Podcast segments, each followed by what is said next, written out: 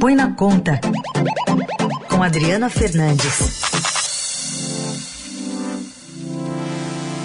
Oi, Adri, bom dia. Bom dia, Carol. Bom dia, Raíssa. Bom dia. Bom, você já contou aqui que tem, tem, essa questão envolvendo o Congresso, né, o apoio do presidente no Congresso, também a questão do ministro Paulo Guedes, que tem avisado né, sobre as questões envolvendo possibilidade de impeachment por conta de, de, de um orçamento maquiado que possa ser, ser, sancionado na semana que vem pelo presidente, mas tem mais ingrediente nessa história agora, né?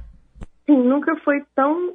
A situação nunca teve tão delicada para o ministro Paulo Guedes, porque os líderes do Centrão, que hoje formam a coalizão né, de apoio ao presidente Jair Bolsonaro, estão fazendo críticas diretas, né? E publicamente e nos bastidores pedindo a cabeça do ministro. Eles dizem que fizeram um acordo, é, o ministro aceitou e ele não está cumprindo nessas negociações.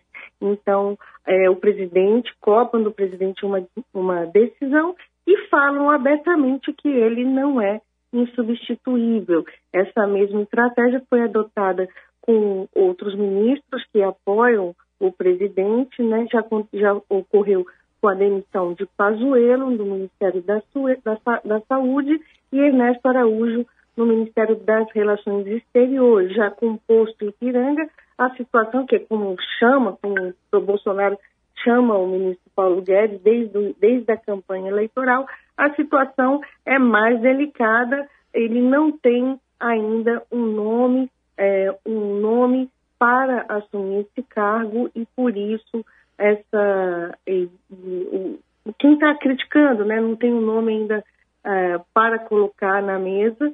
Então essa é, é a grande incógnita aqui em Brasília se o ministro vai conseguir passar mais uma vez por essas pressões. Ele já esteve em outros momentos também bastante pressionado no ano passado, foi um deles, mas segue agora é, numa pressão que subiu muito de tom com o presidente da Câmara, Arthur Lira, é, cobrando é, muito e acusando é, Guedes de não cumprir o acordo. Aliás, ontem mesmo o Estadão publicou uma reportagem da Andresa Matais e do Murilo Rodrigues Alves, dessa reunião lá no, no Planalto com o Lira, Guedes e outros ministros. É, consta que o Guedes teria colocado o cargo até à disposição, Adri? É, esse, ele sempre, o ministro, ele tem, ele segue, segue esse padrão, né?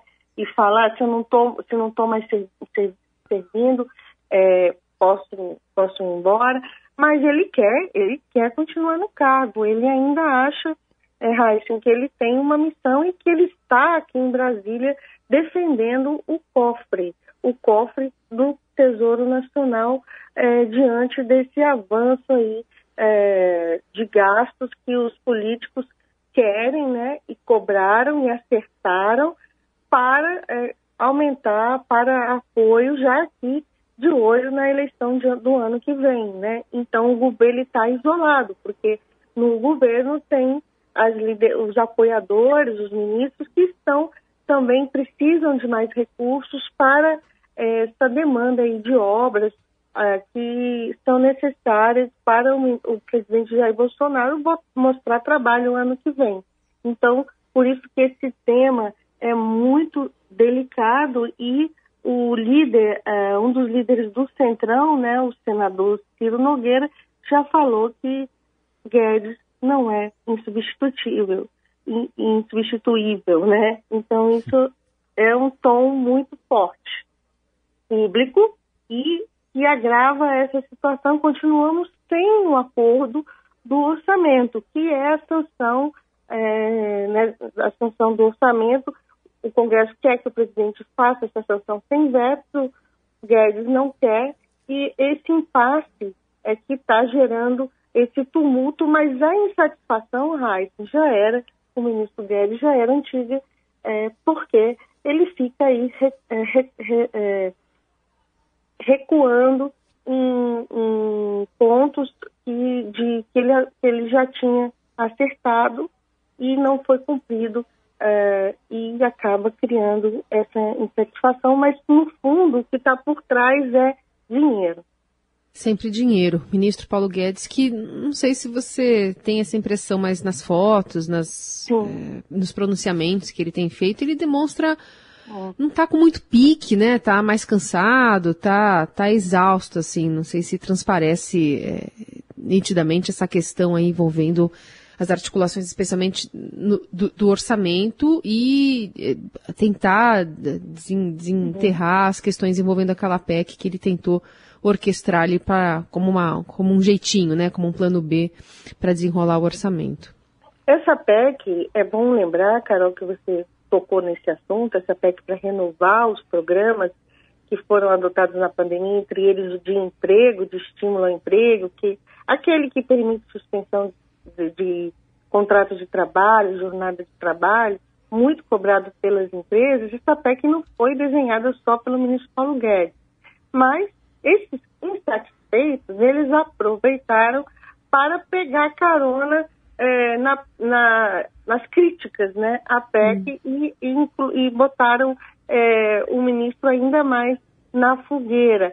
O, a, a, grande incógnita é se o presidente Jair Bolsonaro vai entregar também para o Centrão a cabeça de Paulo Guedes, será o terceiro ministro é, em pouco tempo é, entregue ao Paulo Guedes. Tem uma briga muito grande, a gente não pode esquecer, que é o Centrão quer que o presidente divida o super ministério de Guedes. Ele foi criado formando o Ministério da Indústria e do Desenvolvimento, com planejamento, o antigo Ministério da Fazenda, né, que, que era o Ministério da, da área econômica, e também pegou parte, que já, já tinha o Ministério do Trabalho e da Previdência. Então é muito ministério que não existe mais e que sempre foi para cargos, né, alguns deles, né, para cargos de ocupação política.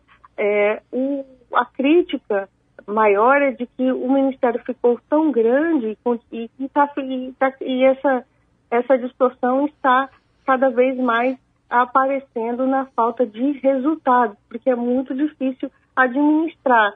Então, eles querem voltar com o Ministério da, do Planejamento, um ministério que fique voltado exclusivamente para a questão orçamentária, que o ministro vá lá negociar é, diretamente no Congresso. Essa, isso é uma parte que é muito importante para a política, que é a volta do Ministério do Planejamento, onde você uhum. discute lá a, a liberação de, de, de, de emendas, é, o, a execução do orçamento e ter um diálogo com o olhar mais político também. E tem, tem essa pressão forte do Centrão, ela não é de hoje, né?